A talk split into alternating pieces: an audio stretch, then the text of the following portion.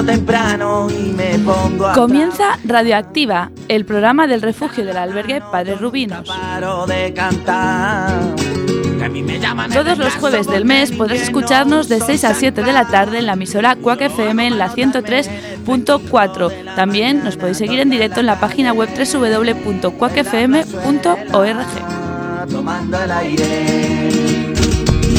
Soy un bohemio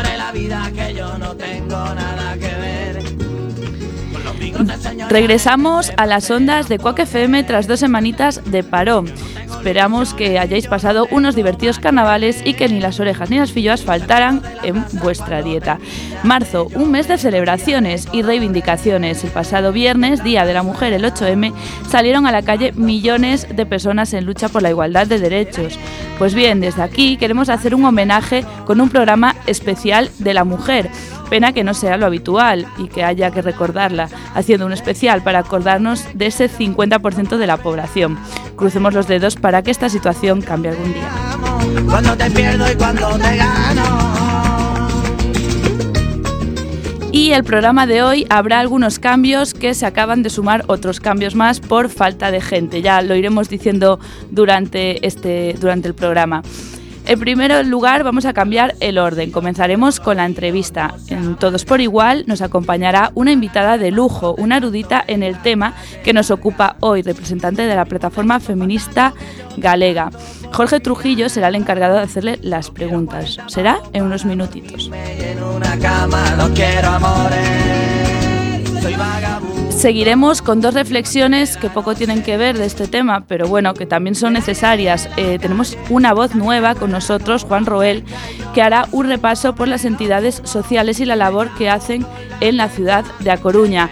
Y a continuación, Román Míguez con su lección de historia. Hoy toca a los samuráis. Eh, por último, eh, Omar Silva hará eh, un homenaje a las grandes olvidadas en la industria del cine. A ver qué nos cuenta. Entre medias escucharemos algunas canciones propias de espacio musical y algunas que todas tienen que ver con las figuras femeninas. Y este programa está realizado por muchas personas del albergue Padre Rubinos. En la parte técnica se encuentra Jacobe Villar y yo soy Clara de Vega. Empezamos.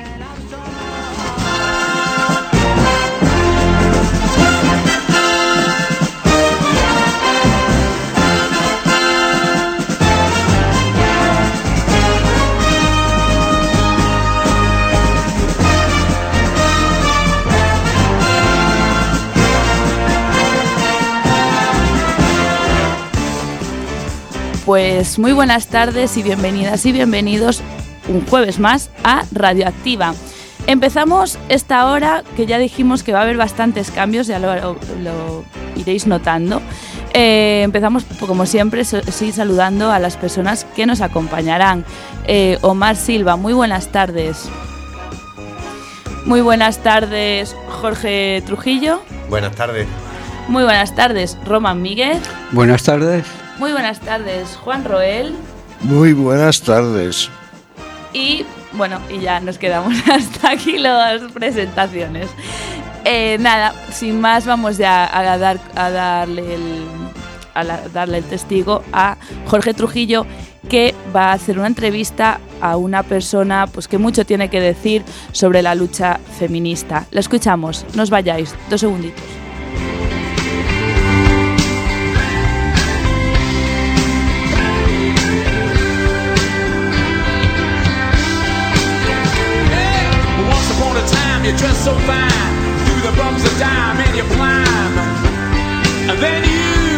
Buenas tardes y bienvenidos a todos por igual. Soy Jorge Trujillo y como antes ha dicho Clara, hoy tenemos un programa especial en homenaje al pasado Día de la Mujer.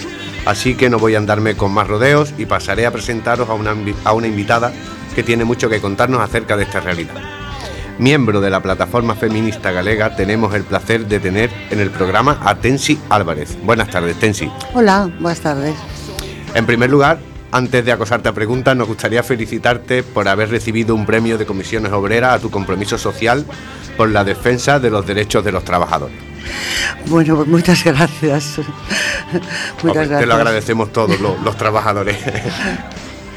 bueno, empezaré con la entrevista, ¿de acuerdo? ¿Cuál es tu papel dentro de esta plataforma, Tensi? Bueno, pois eu, eu son unha máis na plataforma. Non tengo ningún papel dirixente, ni son responsable electa, son unha máis. A plataforma está constituída por eh, mulleres eh, e organizaciones, ou mulleres de organizaciones políticas e sindicales que temos un fin común e eu pois, son nova na plataforma e son unha máis.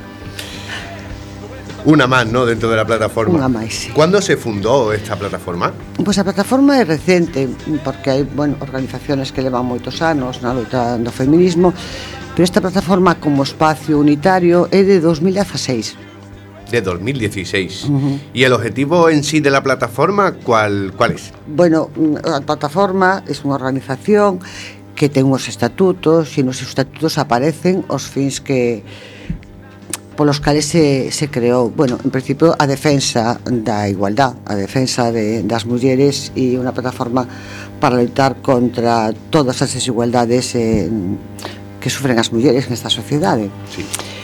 Bueno, mm, ten fines variados promover a igualdad eh, facer debates chegar a, a acordos eh, eh, facer seguimento das políticas públicas proponer cambios mm, unha serie de de actividades que como, como colectivo nos atinxen a, a todas. Eh, ¿Tiene algo que ver con algún partido político, alguna fuerza política la plataforma? A ver, eh, nosotras como mulleres feministas nos organizamos no ámbito da chamada esquerda social, pero non estamos vinculadas a ningún partido político. De feito, dentro da plataforma hai mulleres de diferentes partidos políticos e diferentes correntes sindicales. E logo hai moitas que están a título individual, que non pertenecen ou non están activas en ningún outro eido, pero eh, digamos que somos unha plataforma no partidaria, pero sí partidista desde o punto de vista da esquerda e de reclamación de, de melloras colectivas. Mm. Imagino que, que no ha sido una lucha difícil, así que me gustaría saber que, con qué dificultades os habéis encontrado para poder reivindicaros. Bueno, sempre é complicado que as mulleres eh, de diferentes estamentos ou diferentes eh, eh, espacios vitales ou diferentes organizacións políticas nos juntemos para, para a, a acordos. As dificultades, eu creo que foron externas, de visibilizarnos, de aparecer como representantes, pero no especialmente difíciles. Eu creo que hai unha necesidade tan importante de que as mulleres eh, loitemos xuntas pola mellora das nosas condicións que foi fácil. Mm. El anterior día, 8 de marzo, eh, ¿alcanzasteis vuestras expectativas en la manifestación? Pues no, superou nos a manifestación. Superou sí. A ver, hai que lembrarse que no 2018 este país e cando falo deste país falo do país propio de Galiza e ademais o que pasou no Estado español e o que pasou en todo o mundo porque o 8 de marzo de 2018 foi como así un dar un, unha patada grande, un, un impulso, un decir, hasta aquí chegamos do conxunto das mulleres organizadas, porque foi espectacular. E o Estado español e Galicia fomos exemplo para todas as mulleres europeas, porque foi eh, dos países de, de Europa, do noso entorno, donde máis mulleres se mobilizaron. Eh? E a expectativa o ano pasado foi así como un subidón de alegría de ver que as mulleres despertábamos colectivamente e decíamos hasta aquí esta sociedade insusta, esta sociedade que nos marxina, esta sociedade que nos deixa no mercado laboral cobrando menos, esta sociedade que nos golpea, que nos maltrata e que nos asesina, unha resposta moi importante. E para este ano, as expectativas que tiñamos, bueno, pues sempre te queda un pouco a duda de que despois de ese gran éxito de movilización, si é posible que se, se repita. E teño teño que decir que a verdad non só foi posible, senón que mellorou moitísimo, porque este ano se mobilizaron moitas máis mulleres que o ano pasado. O ano pasado a manifestación da Coruña nos calculamos aproximadamente sobre 20.000 personas, 25, bueno, as que estábamos ali porque non estábamos na cabeza, estábamos na organización e logo vimos as fotos, tanto as fotos aéreas como as fotografías que se pasaron, porque hubo moita, moitas fotografías e había moitísimas eh, persoas, moitísimas mulleres e tamén moitos homes. Pero que este ano hubo moitos máis, hubo tantos moitos máis que tuvemos un pequeno fallo organizativo e é que eh, había estaba tan tomada a cidade que o percorrido que planificamos de entrada eh, e algunhas eh, se comentábamos hoy es que va a ser un pouco difícil entrar pola Rúa Nova e, e que vamos a quedar desbordounos Entón recibimos algunhas críticas, ois que non sabía por onde iba a mar e por onde. Digo, da igual, si tomamos la ciudad, non importaba, tomamos a cidade, hai que disfrutar da alegría e tomar a cidade. E que nos, se nos, que nos temos pequeno espacio, non? E, bueno, estábamos moi contentas do éxito, e o éxito colectivo. Eu creo que toda a sociedade toda o seu conxunto, homes e mulleres, debemos estar satisfeitos de que o movimento feminista parezca como o gran movimento social de transformación desta sociedade. Creo que ahora mismo en, no mundo e, e en España é o movimento máis importante que existe de rebeldía contra unha situación de injusticia eh, social. E además é unitario e estamos todas, as aboas, as netas, as nais, os pais e toda a sociedade no seu conxunto e transversaron o movimento moi contentas moi contentas, a pesares de que se nos quedou pequena rúa, moi contentas. eh, de feito, eh, o ano pasado Coruña foi festivo aquí 8 de marzo. Pois sí, eh, este ano, como diste, incrementou moitísimo a... Eh, eu quería preguntar, no? que sí que estivo bastante dormido este, este movimento, como que as mulleres estábamos en protestar, sen decir nada, e eh, que, a que crees que debido dende o ano pasado que foi o despertar? Pues... Mm, bueno, creo que o movimento despertou antes. Sí. A ver, hmm. eu creo que temos que agradecer, por decir algo que non é agradecimento, a Gallardón, que eh, aquela lei de divorcio que non nos gustaba moitas das feministas que nos parecía pequeno intentou darlle marcha atrás.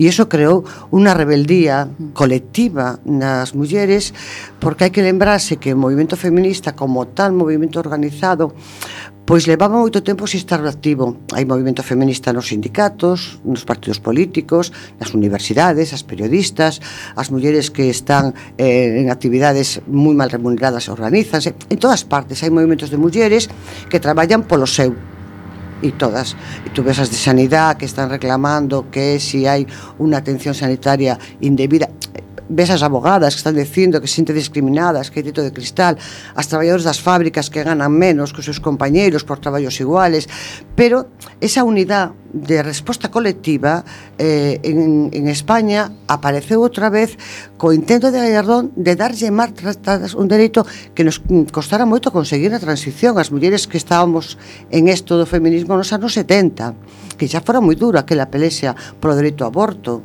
Hubo que pelear contra a iglesia contra unha, par unha parte importante dos homes que consideraban que as mulleres non tiñamos dereito a decidir sobre o corpo e foi unha pelea dura claro, conquistas de tanto tempo que eran insuficientes e que reclamábamos que a sanidade pública fixera cobertura dos abortos en todo o Estado que non existía, que intenten darlle marcha atrás unha rebeldía moi grande. E a partir de aí, as mulleres nos volvimos a organizar en grupos feministas activos, moi activos. E eu creo que o ano pasado foi a eclosión xa do asunto. Ten moito que ver tamén ca crisis económica. Eh? Eu mm, vamos, a miña opinión, que a mellor hai unha compañeira que non, non a comparte, pero eu creo que esta crisis económica, esta mentira de crisis, este timo de que os bancos hai que salvalos e que Europa decide que temos que reducir en políticas sociales, afectou moitísimo as mulleres, porque todo o que se disminuye en, en sanidade pública, recae directamente sobre as mulleres que son as que fan os cuidados. Cando a lei de dependencia eliminan os pagos ou eh, é moi difícil que as familias que teñen un dependente entren en ela porque hai unha lista de espera eh, horrorosa son as mulleres as cuidadoras uh -huh. cando empezamos a falar de que eh, se pode contratar a personas en contratos eh, rotativos de unha semana, 15 días os sectores onde eh, peor se viviu económicamente son sectores feminizados. E unha resposta ante eso e oito foi o día da resposta e foi contundente, foi un mensaxe moi claro. Non queremos eh, eh, esta sociedade como está, reclamamos outra maneira de gobernarnos. E nosotras estamos moi satisfeitas de que este segundo ano que na Coruña non foi festivo a resposta fora superior todavía. Moi ben. Eh, bueno, mira, esta pregunta la verdad que no, no la tenía pensada, pero creo que, que viene muy bien. Eh, ¿Crees que fue, podría ser necesaria eh, una huelga de cuidados, como así se llama? La huelga de cuidados sería que para que hagamos notar que cuántas son las mujeres que, que se dedican a los cuidados de las personas. A ver, a, o día de, do 8 se convocou unha folga de mulleres que non é exactamente unha folga tradicional do movimento obreiro histórico que os sindicatos, eh, digamos, éramos a, a exposición eh, máis relevante deso en todo o mundo, non? Era unha, unha folga que eh, emplazaba a visualizar o papel das mulleres socialmente. Por eso a folga era laboral, era de cuidados, era de consumo, e era estudiantil. A de cuidados se trataba de visibilizar que se as mulleres non cuidamos, alguén ten que fazer esos cuidados. E había un chamamento e un emplazamento aos homes deste país a que cubriran esa parte dos cuidados que facíamos as mulleres. Por eso a folga de cuidados é moi, moi importante para visibilizar o papel que as mulleres ocupamos. Para que veamos cuántas son las cantas. que Cantas. E cantos se fai. Sí, uh -huh. sí. Y bueno, ¿qué, tipo de actividades lleva a cabo la plataforma actualmente? variadas, es decir, desde formación, encontros, debates, manifestaciones, eh, participación en, emisoras de radio. Bueno, mm, ali donde, donde hai un, un asunto que nos atinse, procuramos estar. Temos que mellorar eso e iremos facendo na medida que vayamos collendo experiencia como, como organización. ¿Qué crees que deberíamos cambiar para acercarnos a esta igualdad real? Uf. Muchas cosas, ¿no? Uf. Buena pues, pregunta. Mira, a pregunta ten moito interés. Non sei se serei capaz de responder a todas, seguramente que, que é imposible. Pero primeiro que cambiar eh, a cabeza de que nos goberna.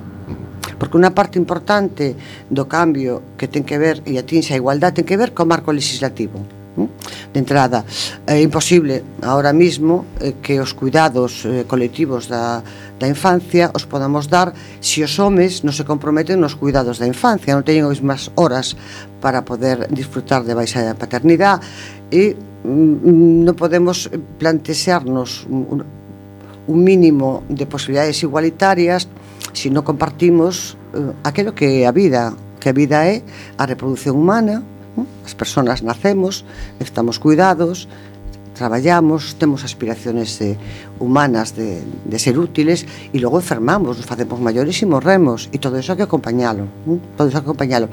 E sobre eh, hai que legislar, por exemplo, sobre o asunto da fenda salarial, non é posible eh, a igualdade salarial sen unha lei que protexa. Seguramente a lei sola non baste. Hm? As leixes non cambian eh, costumbres, logo habrá que poñer un sistema de inspección, habrá que sancionar as empresas que non o faban, habrá que promover planes igualitarios en empresas donde mm, a discriminación salarial sea difícil de detectar, porque as discriminaciones ahora no mundo do traballo non son directas, non es tú eres un señor e te pago X, e tú unha señora e te pago Y. Non, non, é que eh, se si estamos en imagínate un entorno de limpeza e as limpiadoras que son todas mulleres cobran 80 e os limpiadores son todos homes cobran 100 porque eles limpian cristales e elas o resto pois teremos que darlle igual valor ao traballo, que máis da limpar cristales que limpiar o resto. E ese tipo de, de, de, de diferencias salariales requieren inspección, requieren análisis e requieren eh, normativa para, para protexelos E logo eh, necesitamos um, que se incorpore eh, os cuidados, que decir, a ver se son capaz de, de facerme entender ben ou explicarlo correctamente. Cando as mulleres nos incorporamos ao mundo do traballo, en xeral, e hai excepciones, pero estamos falando en términos xerales, se nos xuzga no traballo e se nos pide a mesma, eh, digamos, mm, mm, capacidade ou rentabilidade que a calquer home. Entón, usted traballa en esta empresa e ten que ter a mesma rentabilidade económica que ten o seu compañero varón desconocendo que unha parte importante desas mulleres teñen un entorno familiar que reclama delas que cando non está enfermo poder velos, que se o avó vai ao hospital o acompañe e que ten que ir a facer a compra ou preocuparse de eh, ir a reuniones de, do AMPA porque en xeral esas funciones as fan as mulleres E cando estamos no mundo do privado, en casa, no noso entorno, é dicir, a familia, os amigos, os veciños, nos xulga como se tuviéramos todas as horas do mundo para facer eso, sin ter en conta que estamos no mercado do traballo.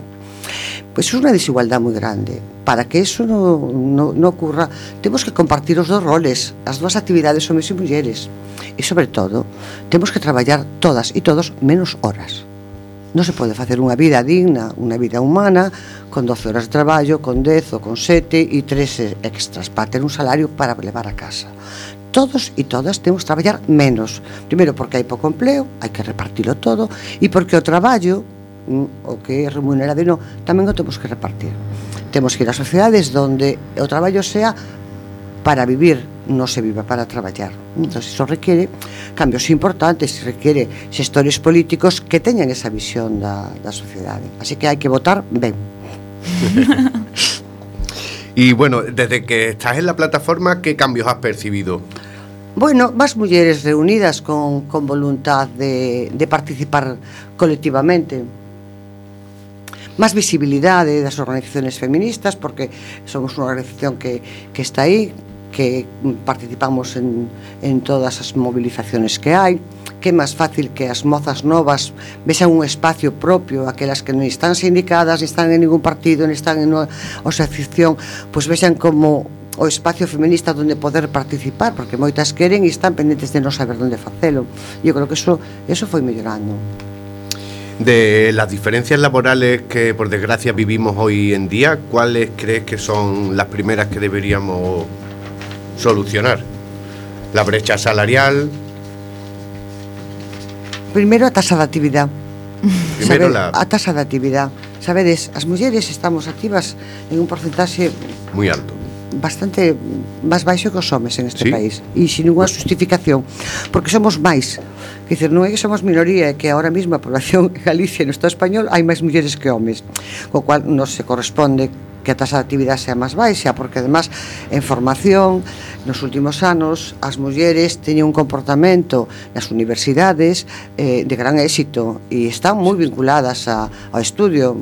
Eh, bueno, eu creo que conscientes de que a elas se, se máis en, en en moitas ocasións para ceder ao empleo, estudian con moito ahínco e quitan moi boas notas e as promociones eh, estudiantiles as mulleres sobresalen, son premios, eh, non hai ninguna justificación para que a tasa de actividade sea máis baixa por parte das mulleres. Logo a fenda salarial, as mulleres ganan 20 e pico 22% menos que os homes en, en xeral non ten tampouco ninguna justificación dese tipo. Logo, a promoción aos postos de dirección, o que se chama o teito de cristal que tamén hai moitas mulleres que están en, en espacios de dirección pero que chega un momento en que co que se valora é mm, a disposición absoluta e elas non poden ou se valora ter, eh, estar, mm, digamos, activas todo o día e que as chamen mm, en calquer momento tampouco poden, pois ese, ese tipo de, de demandas de algunas empresas impiden que elas accedan a, a espacios de, de dirección.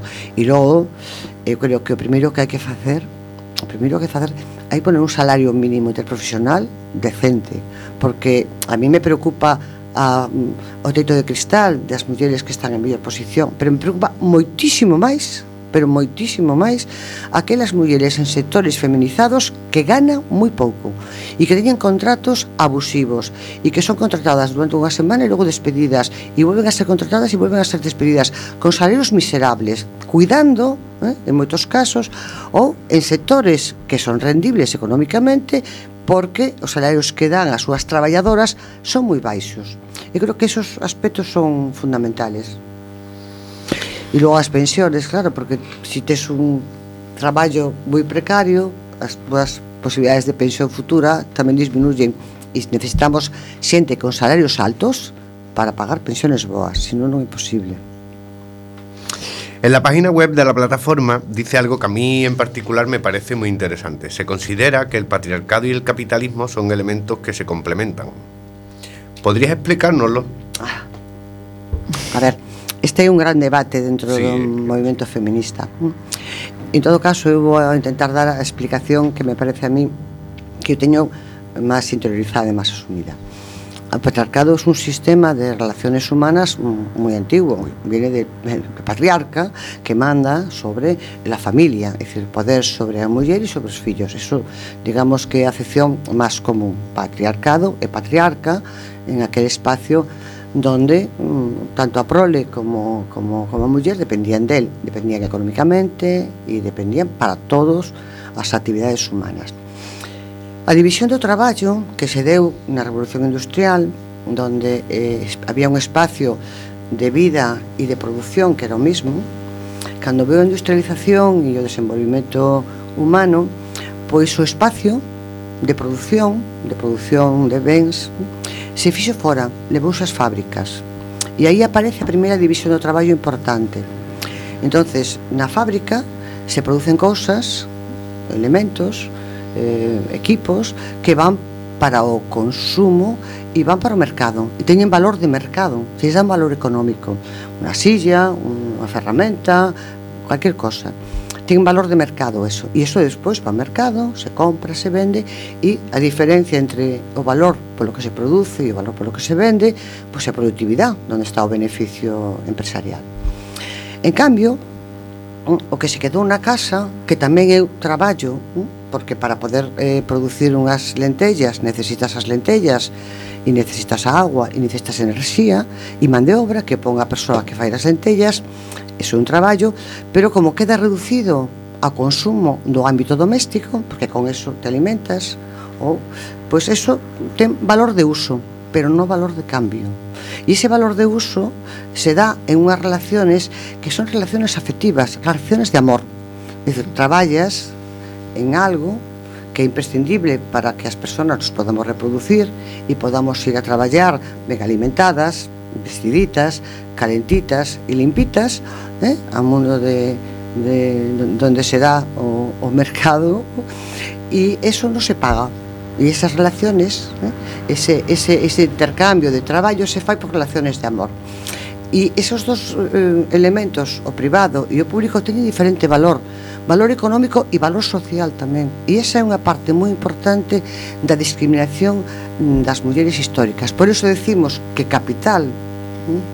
y patriarcado tienen relaciones de interés. No quiere decir que no exista patriarcado en unas relaciones que pueden no ser capitalistas, pero ahora mismo están interesadas porque o sistema económico non, va, no, non paga a reproducción da man de obra ou dos traballadores porque sale gratis. Se si tuviera que pagar todo eso a precio de lavandería, de eh, convenio de, de cociña, o convenio de enfermería, o convenio de atención a maiores, pois teria que pagar a xente que traballa bastante máis para poder alimentala. ¿eh?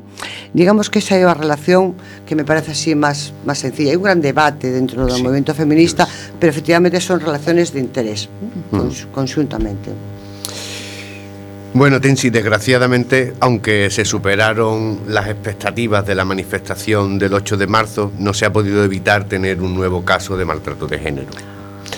Y me consta que va a haber mmm, nuevas movilizaciones. Pues sí, nosotras como movimento temos un con, eh, de que cada vez que exista un caso de violencia, de asesinato, mobilizarnos ao día seguinte sempre para poñer diante da sociedade o espello do que supón eh, a violencia de, de xénero.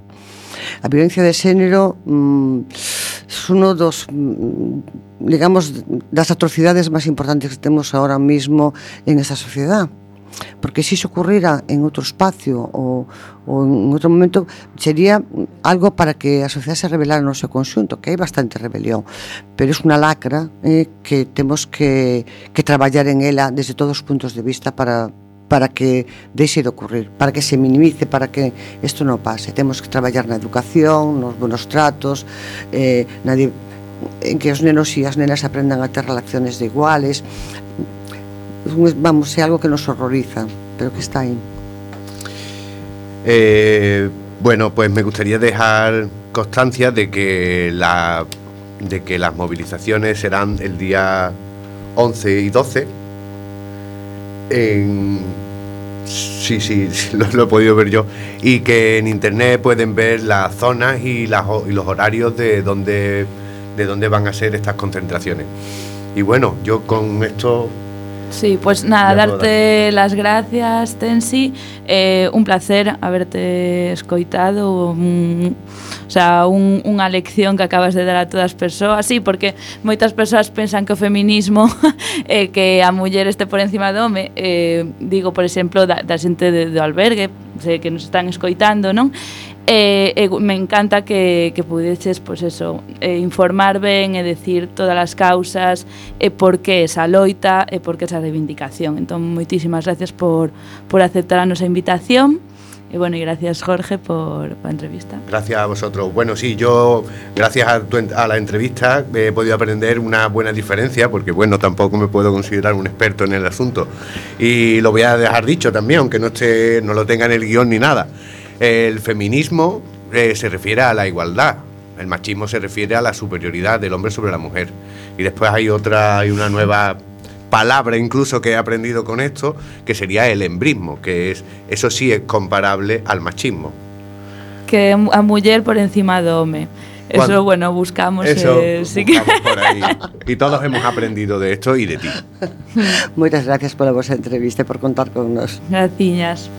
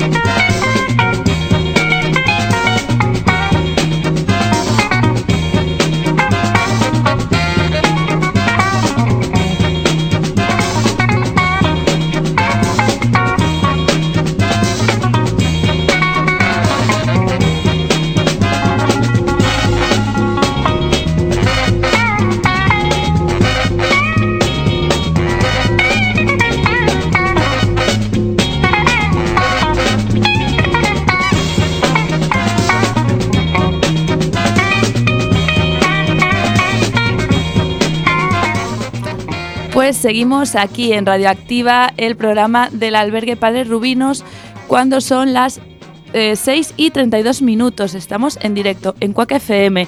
Bueno, después de este alegato feminista que espero que haya calado entre nuestros oyentes, la verdad que un placer ¿eh? haber escuchado estas palabras. Pues seguimos eh, con otra reflexión. En este caso, eh, una voz nueva viene aquí a, los estudios de CUAC, que es Juan Roel, que nos va a hacer un repaso por las entidades sociales y pues la labor eh, que hace con las personas eh, sin hogar o bueno o que no o en riesgo de exclusión social, mejor dicho. Y eso, la labor que hace, entonces nos las va a recordar y nos va a hablar de cada una de ellas. Juan Roel, lo escuchamos.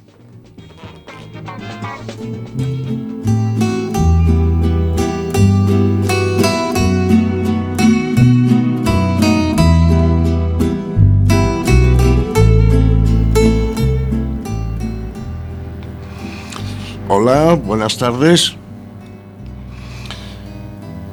He decidido titular a esta reflexión Comprometidos con los más desfavorecidos. En Coruña tenemos la suerte de contar con varias asociaciones benéficas comprometidas con la ayuda a los más necesitados, tales como Cruz Roja, Cáritas, Albergue Padre Rubinos, Cocina Económica, Aveiro, Casco, Renacer y también el Ejército de Salvación Anglosajón. Todas estas asociaciones tienen en común un único objetivo, ayudar a todas las personas sin recursos, en la medida de sus posibilidades. Al respecto, no olvidar la asociación Moucho, fundada por un ex drogodependiente, por desgracia ya fallecido, que presta ayuda a personas drogodependientes en la calle y también acude a la cárcel para seguir apoyándoles, con unos recursos bastante limitados. Pero el compromiso que han adquirido con los drogodependientes les hace seguir adelante pese a las dificultades. Otro tanto de lo mismo se puede decir de la Asociación Casco, vinculada a la ayuda a drogodependientes de Coruña desde hace muchos años. Lo dicho de Moucho y Casco no significa que las demás asociaciones se, se desvinculen de los drogodependientes. Para nada. Todas ellas prestan apoyo tanto a personas sin hogar, familias sin recursos y todas aquellas personas que de una forma u otra están pasando una etapa difícil en la vida. Por ello, perdón, por ello, el compromiso de estas asoci- asociaciones con los desamparados es tal que toda persona sin recursos, sea de la índole que sea, pueda acudir a ellas, que encontrarán la forma de orientar adecuadamente a quien lo necesita.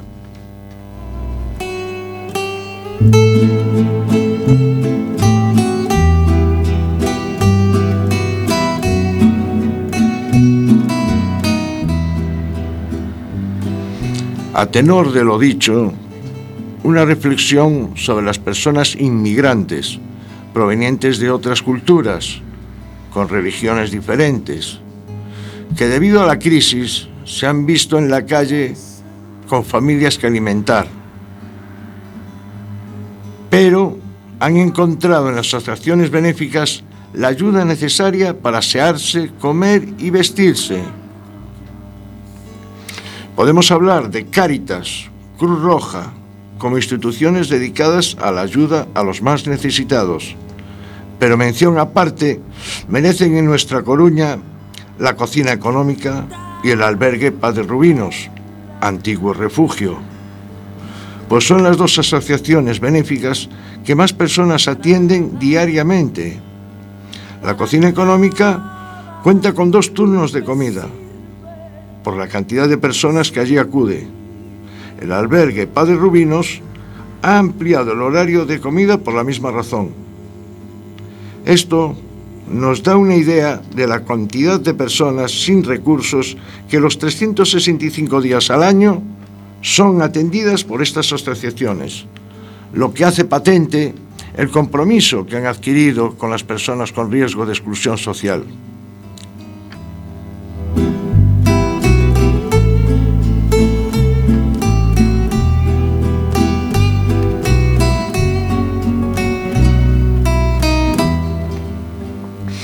No puedo olvidarme de la labor de los voluntarios que ayudan y apoyan con un enorme corazón a que estas asociaciones sigan hacia adelante, pues sin su, sin su colaboración las cosas serían mucho más difíciles. Al respecto, mención especial para las coruñesas y coruñeses que gracias a sus donaciones, ya sea en forma de dinero, comida, ropa o calzado, hacen posible que el compromiso de Coruña con los desfavorecidos, por medio de estas asociaciones benéficas, permite mejorar la situación de, numerosas personas desfavorecidas. A todas ellas y ellos, muchas gracias por vuestra generosidad, haciendo bueno el lema de Coruña, ciudad en la que nadie es forastero. Muchas gracias a todos y todas por vuestra ayuda y colaboración. Seguid así, que Coruña es grande gracias a vosotros y vuestro compromiso social. Buenas tardes. Cuando quieras quitarme Pues gracias a ti, Juan. Eh, bueno, por la parte que nos toca, por habernos nombrado y, y hablar de, de nosotros, de nuestro albergue. Y realmente creo que no te quedó ninguna, ningún recurso de Coruña, que son unos cuantos, que sí que apoyan orientan a las personas en riesgo de exclusión? Sí, muchas gracias, Clara. Pero sí me ha quedado una que es muy importante, que es ACLAT, A CLAT, sí. que, bueno, pues por... Sí, bueno, eso está más, orientado ¿no? a, a temas de drogodependencias aso- que a- asociaciones benéficas, más que ya a mm, esta asociación última que he mencionado, que se dedica única y exclusivamente, bueno, también no es única y exclusivamente, sino que también ayudan a otras personas con riesgo de exclusión social, pero principalmente se dedican a ayudar a drogodependientes, A proporcionándoles todo lo útil y necesario para que para que sigan con su vida, ¿no? con y su para vida, que exactamente. Muchas gracias, Clara. Muchísimas Nada, gracias. A ti, gracias por... Que es, es verdad, antes dije que era una nueva voz y no, eh, me equivoqué. Ya vino otra vez a hablar sobre los micromachismos, que me acababa de, me acaba de acordar mientras estabas... estabas- Encantado de venir y a colaborar contigo, compañera y directora. Pues Muchas a ver gracias. si no es, el, no es el último. Bueno, gracias, a Gracias. ti. Y seguimos con Román Míguez y su sección de historia. Hoy toca los samuráis.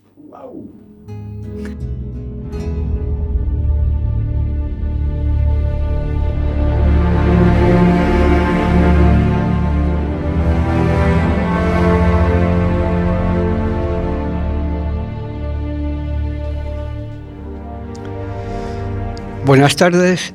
Hoy hablaremos cómo era el Japón en la época de los samuráis, eh, en la Edad Media del siglo XII. Los samuráis del medievo se parecían muy poco en realidad a los samuráis ociosos del periodo Edo. Fue a finales del siglo XII cuando comenzó a forjarse la espina dorsal de un nuevo orden en el país del sol naciente. El viejo orden del periodo Heian se resquebrajaba irreversiblemente ante el colapso paulatino del poder central como resultado de décadas de enfrentamientos y desencuentros entre, entre el centro y la periferia, entre la nobleza tradicional y las nuevas élites provinciales que basaban su riqueza e influencia en la tierra.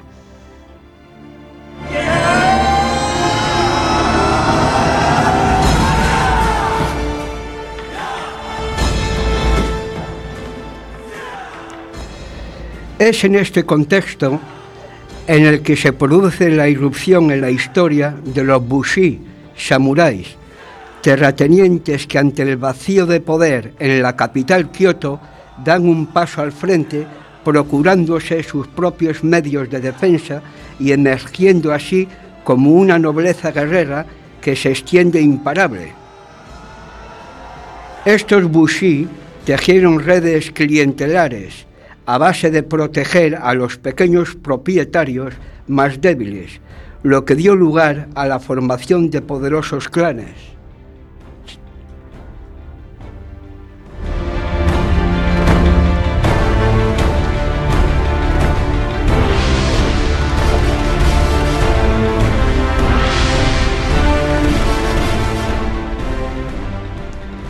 Esta nueva, esta nueva clase social pronto se convertirá en un formidable contrapeso al poder cada vez más debilitado del emperador.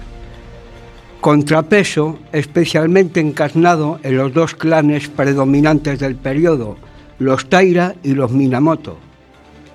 Ambos se enzarzaron entre 1180 y 1185 en una cruenta guerra sin cuartel que volaría por los aires de una vez por todas el viejo orden, relegando al emperador a la posición de mero títere y formalizando el relevo de poder desde la nobleza cortesana tradicional a esta nueva nobleza guerrera.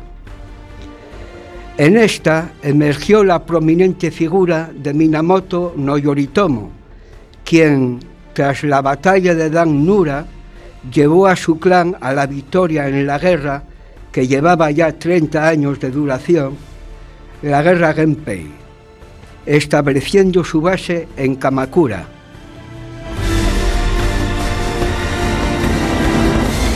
Román Míguez para Cuac FM. Hasta la próxima.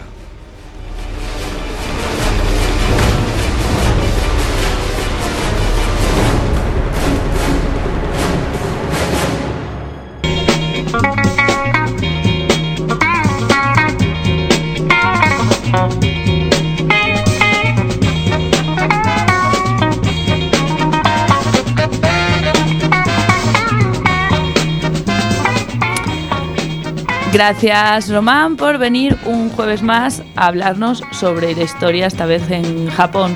¿Quieres comentar un poco la, próxima semana? Bueno, la próxima semana ya adelantamos que no va a haber programa porque no va a haber- porque el martes es festivo y es cuando hacemos el taller en el albergue. Claro, justo. Por tanto, el- Bueno, pero para la próxima hablaré de hablaré de la caída definitiva del Imperio Napoleónico en Waterloo. muy bien. Pero será en varios capítulos. ah, vale, vas a hacerlo. La caída, sí, la caída del Imperio Napoleónico, la batalla de Waterloo. Muy bien, bueno, pues eso, la vuelta del puente este de Sí, del Día del Padre, lo escucharemos. Bien. Muy bien, pues seguimos en el programa del refugio del albergue Padre Rubinos en Radioactiva. Son las 6 y 45 minutos. Estamos en directo en el dial 103.4. También podéis seguirnos por la página web www.cuacfm.org. Eh, a continuación, eh, bueno, como visteis, teníamos el programa especial de la mujer, nos falta la, sección de espacio musical y la sección de deportes, que sí que iba dedicada a figuras femeninas, pero eh, lamentablemente pues no pudieron venir las personas que la habían preparado. Entonces vamos a pasar al cine y también eh, Omar pues hoy deja sus guiones apartados y se curró ahí una buena sección hablando recordando un poco a las olvidadas de, la industria del cine. Lo escuchamos es ahora en luces, cámara y acción.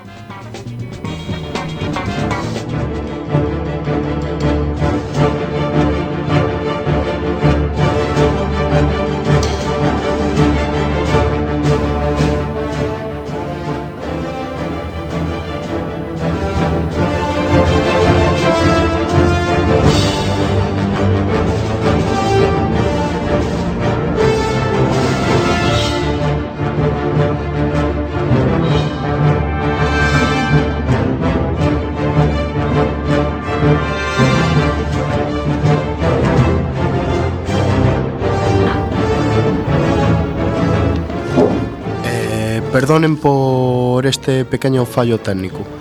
Eh, como les iba diciendo, good night everybody, queridos radio oyentes del programa Radioactiva eh, del albergue Padre Rubinus. Soy Omar Silva y me encargo otra semana más de la sección Luces, Cámara y Acción.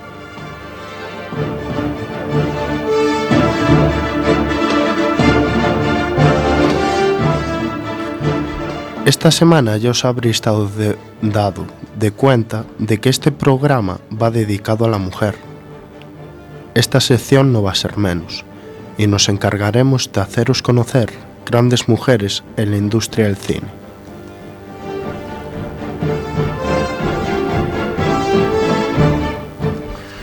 ¿Sabéis que la primera persona en dirigir una película fue una mujer? Pues sí, y se llamaba Alice Wee. Alice fue la primera persona en dirigir una película de ficción, pionera en efectos especiales, la ciencia ficción fílmica, el lenguaje cinematográfico y fundadora de lo que hoy se conoce como productor o productor ejecutivo, en su caso productora. Alice llegó a rodar más de mil películas, pero la historia del cine borró su paso, atribuyendo sus pelis o bien a su marido, a anónimos o nunca fueron mencionados. Pequeña reflexión. ¿En serio a la industria le hubiera afectado a mal darle este reconocimiento a Alice? En estos tiempos puede que también, pero antes, seguro, por la mente machista que tenían y que hoy, a mi pesar, mucha gente sigue conservando.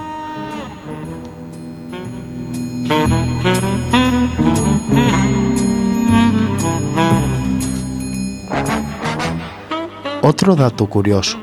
Según el diario público, las mujeres supusieron menos del 25% de las nominaciones en los Oscars 2019. Y eso que se cuenta también las nominaciones a Mejor Actriz y Mejor Actriz de Reparto. Solo había 31 mujeres nominadas, frente a los 126 hombres que optaban al galardón. ¿Os parece justo? A mí no, sabiendo que seguro que hubo más de 31 mujeres que participaron en proyectos a lo largo del 2018.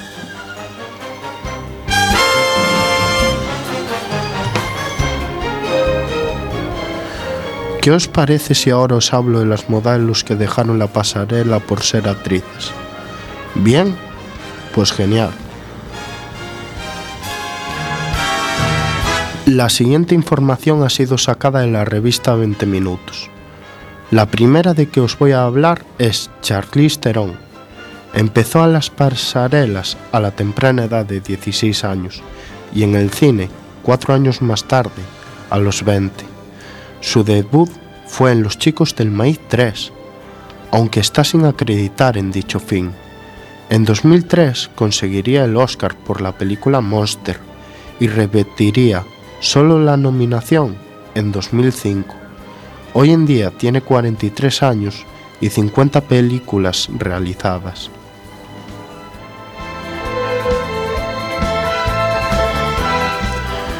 Otra que se le une es Mónica Bellucci. Comenzó a trabajar como modelo en el año 1988, perdón, 1988. Hoy tiene 54 años, 66 pelis a sus espaldas y según esta revista sigue siendo una de las actrices más atractivas de todo Hollywood.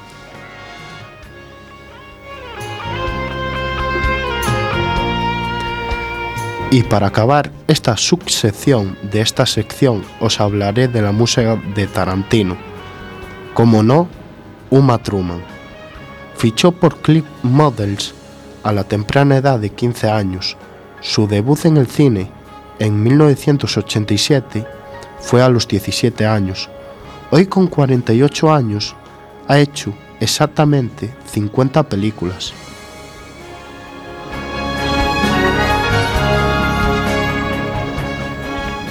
Y cómo no se me iba a olvidar la única actriz española en conseguir el Oscar. Claramente estoy hablando de P. ¿Quién es P? Penélope Cruz, como no. Empezó en el cine con la peli eh, Belle Époque en 1992. Su último papel hasta la fecha fue Laura, en Todos lo saben. A lo largo de su carrera ha recibido distintos reconocimientos, entre ellos tres Goyas, un César, un BAFTA y un Oscar.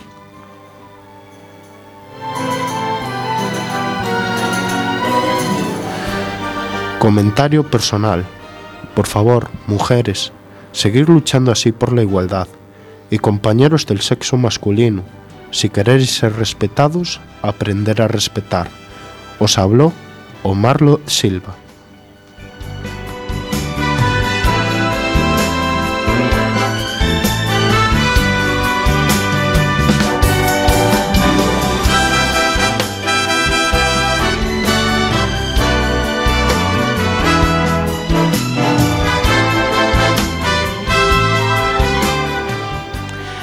Pues muchísimas gracias, Omar, por hacer este repaso por las grandes olvidadas, es decir, que mm, grandes actrices, todas las que, las que mencionaste.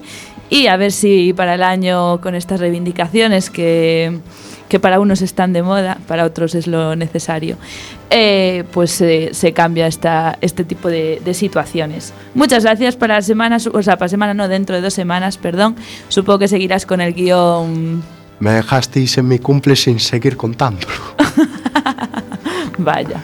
Bueno, pues lo recompensaremos. Dentro de, No, es broma, es broma. dentro de dos jueves lo, lo seguiremos escuchando.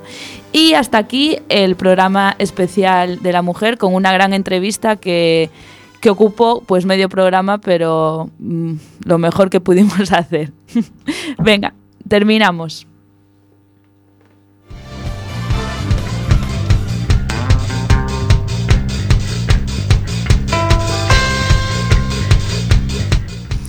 Pues como dijimos, la mitad del programa pues lo se lo llevó las protagonistas, las grandes protagonistas, las que saben de movimiento feminista y las que mejor nos pueden informar sobre este movimiento y estas reivindicaciones. Y nosotros nos tenemos que despedir, ya no queda tiempo para más. Seguid conectados aquí en la 103.4 Quack FM. En la página web también podéis estar en, en www.quackfm.org. Como todos los programas, agradecer a las personas, poquitas, pero las que hoy nos acompañaron, que fueron Jorge Trujillo, Juan Roel, Roman Míguez y Omar Silva. Y dar las gracias por el trabajo de todas las personas que cada semana están en este gran proyecto. Nosotros nos vemos, como dijimos, después del puente del Día del Padre, el jueves 28 de marzo, de 6 a 7, con muchos más temas. Gracias por estar ahí.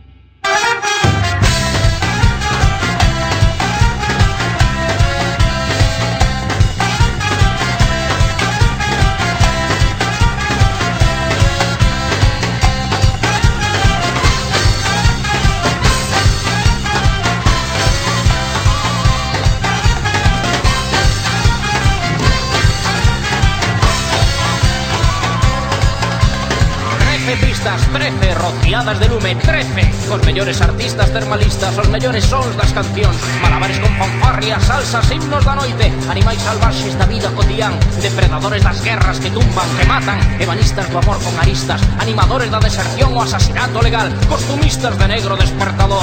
Lume purificador do negro café. Lume que non queima árbores inocentes de avaricia. Lume que non petrolea océanos de infancias. Lume ourensán. Lume dictaduras, anacruces, músicos, artistas, técnicos, listos, melómanos, bailadores, agitadores, con todos ustedes.